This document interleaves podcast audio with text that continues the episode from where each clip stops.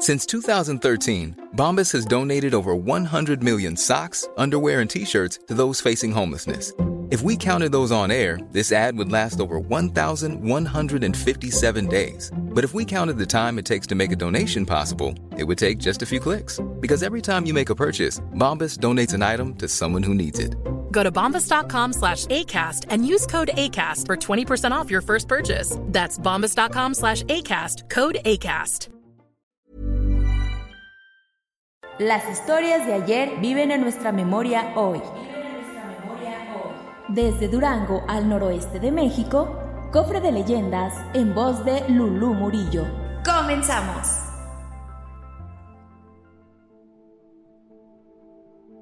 La historia ha pasado de generación en generación y la mayoría de los duranguenses han crecido escuchando este relato.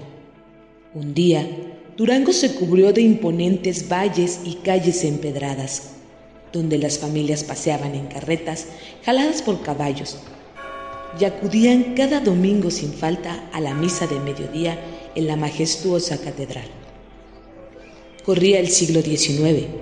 En México vivíamos un momento bastante complicado, pues estaba a punto de comenzar la segunda intervención francesa y la ciudad de Durango poco a poco comenzó a verse invadida por soldados franceses. En medio de este caos se escribiría una trágica historia de amor, la de Beatriz, una joven duranguense devota de Dios, quien según relatan destacaba por su gran belleza, provenía de una familia acomodada y rica. Su fe era tan grande que optó por dedicar su vida a la iglesia sus padres aprobaron la decisión. Orgullosos, les presumían a sus amigos y decían que era mejor verla casada con Dios que con un hombre que no estuviera a su altura. Pronto ingresó a un convento local, pero no pasaría mucho tiempo para que éste cerrara sus puertas. Devastada la joven, regresó a la casa de sus padres, quienes vivían cerca de la catedral. Lamentablemente, Ambos habían muerto y durante un tiempo vivió sola. Una noche bastante fría y solitaria, alguien llamó a la puerta de Beatriz. Con miedo, abrió y encontró a sus pies a un soldado francés herido, quien le imploró por ayuda y un refugio. La joven, temerosa, se negó, pero el soldado desenfundó su espada y la amenazó, por lo que tuvo que ceder.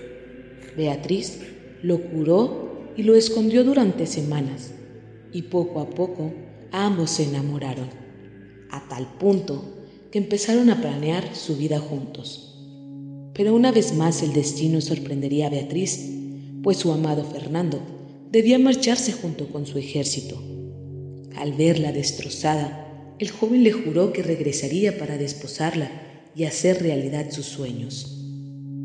Ninguno de los dos imaginó que esa despedida cambiaría el rumbo de su vida para siempre. Aunque Fernando intentó muchas veces regresar a la ciudad, este fue asesinado.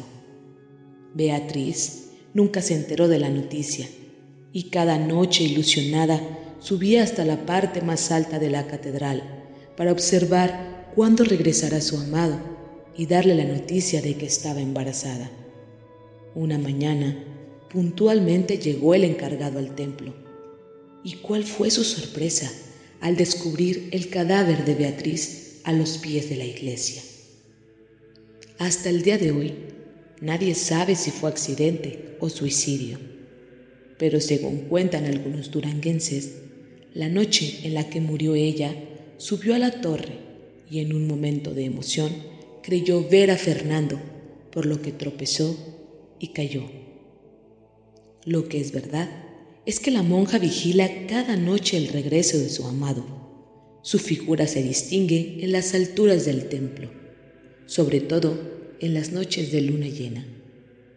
Cuando la noche cobija la ciudad de Durango, puedes ver en lo más alto de la torre de la catedral a una monja que está a la espera de su amado, quien le juró amor eterno y jamás regresó por ella. Si pones atención, lograrás observar la aparición de la mujer en la columna izquierda, justo donde se unen ambos arcos, por el lado de la calle Constitución.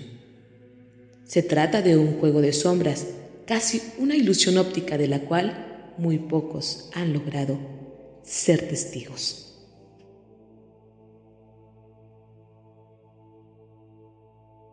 El cofre se ha cerrado. Te esperamos en el siguiente podcast con más leyendas para contar. Escucha un episodio nuevo cada martes desde Spotify, Apple Podcast, Google Podcast, Acast y Deezer. ¿Tienes alguna sugerencia de leyenda que deberíamos investigar?